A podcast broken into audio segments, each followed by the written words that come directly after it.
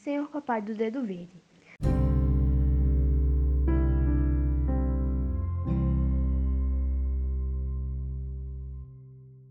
Num certo dia, Tito acordou pensativo. Se ele poderia deixar tudo cheio de verde, o que aconteceria se ele tocasse com seu dedo verde em alguém? Então ele decidiu testar isso com o Senhor Papai. Bom dia, Senhor Papai. Bom dia, Tito. Então ele começou a tocar no Senhor Papai. O que está fazendo, Tito? Está tirando todo o brilho do meu cabelo.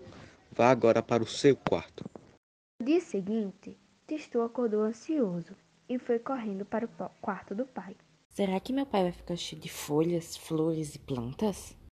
Então, Tito entra no quarto. Eu não acredito.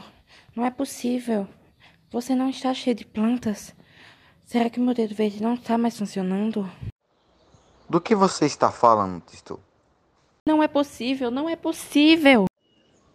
Você está precisando de mais aulas e eu estou precisando trabalhar.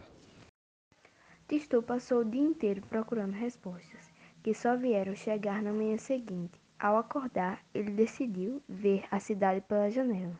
Como assim? Por que a cidade está cheia de plantas? O que está acontecendo?